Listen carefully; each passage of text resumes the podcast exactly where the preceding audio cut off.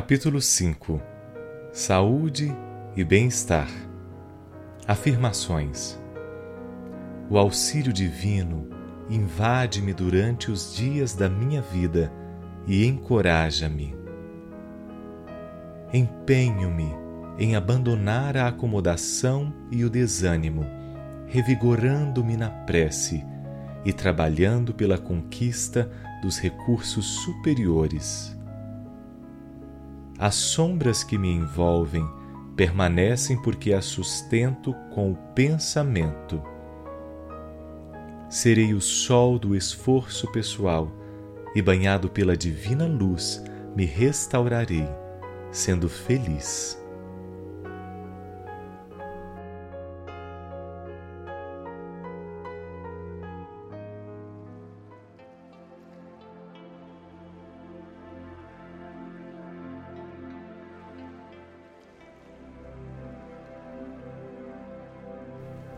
O planejamento de qualquer projeto responde pela qualidade da futura realização.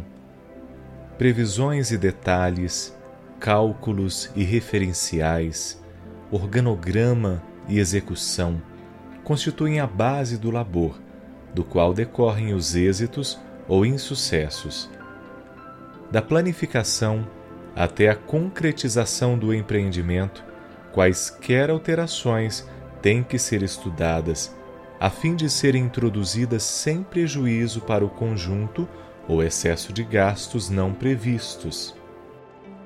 Na mesma linha de raciocínio, uma cuidadosa sementeira de cardos com adubação frequente, outra colheita não resultará, senão de espinhos e acúleos.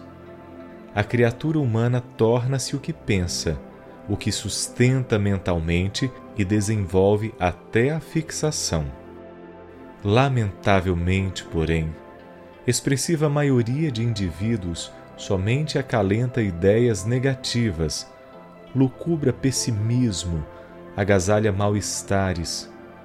Como resultado, enfraquecem-se-lhe as resistências morais, debilitam-se-lhe os valores espirituais e alimenta-se da própria insânia.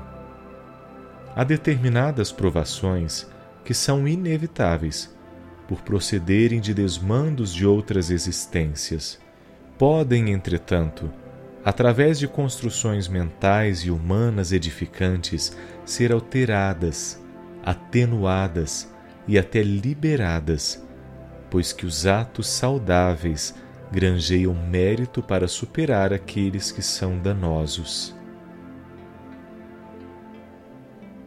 Não te atenhas aos atavismos infelizes, revivendo-os, comentando-os, reestruturando-os nos campos mental e verbal.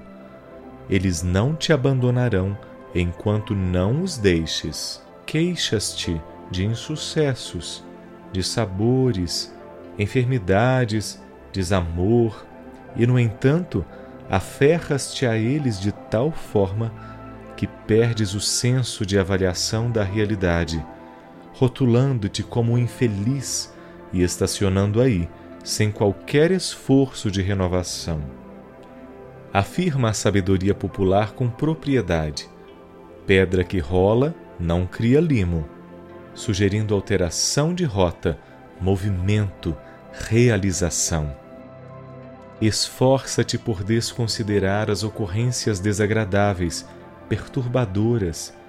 Planeja o teu presente, estabelece metas para o futuro e põe-te a trabalhar sem desfalecimento, sem autocomiseração, sem amargura. Podes e deves alterar para melhor o clima que respiras, o ambiente no qual te encontras. Não basta pedires a Deus ajuda, porém, deves fazer a tua parte, sem o que pouco ou nada conseguirás. Saúde ou doença, bem ou mal-estar dependem de ti. Narra-se que um sábio caminhava com os discípulos por uma via tortuosa, quando encontraram um homem piedoso que, ajoelhado, rogava a Deus que o auxiliasse a tirar do atoleiro o carro que seguia. Todos olharam o devoto, sensibilizaram-se e prosseguiram. À frente, alguns quilômetros vencidos, havia um outro homem que tinha igualmente o carro atolado num lamaçal. Este, porém, esbravejava reclamando, mas tentava com todo o empenho liberar o veículo. Comovido, o sábio propôs aos discípulos ajudá-lo. Reunidas todas as forças, logo o transporte foi retirado e, após agradecimentos, o viajante prosseguiu feliz. Os aprendizes surpresos indagaram ao mestre. O primeiro homem orava, era piedoso e não o ajudamos. Este que era rebelde e até vociferava, recebeu nosso apoio. Por quê? Sem perturbar-se, o nobre professor elucidou. O que orava aguardava que Deus viesse fazer a tarefa que a ele competia. O outro, embora desesperado por ignorância, empenhava-se, merecendo auxílio.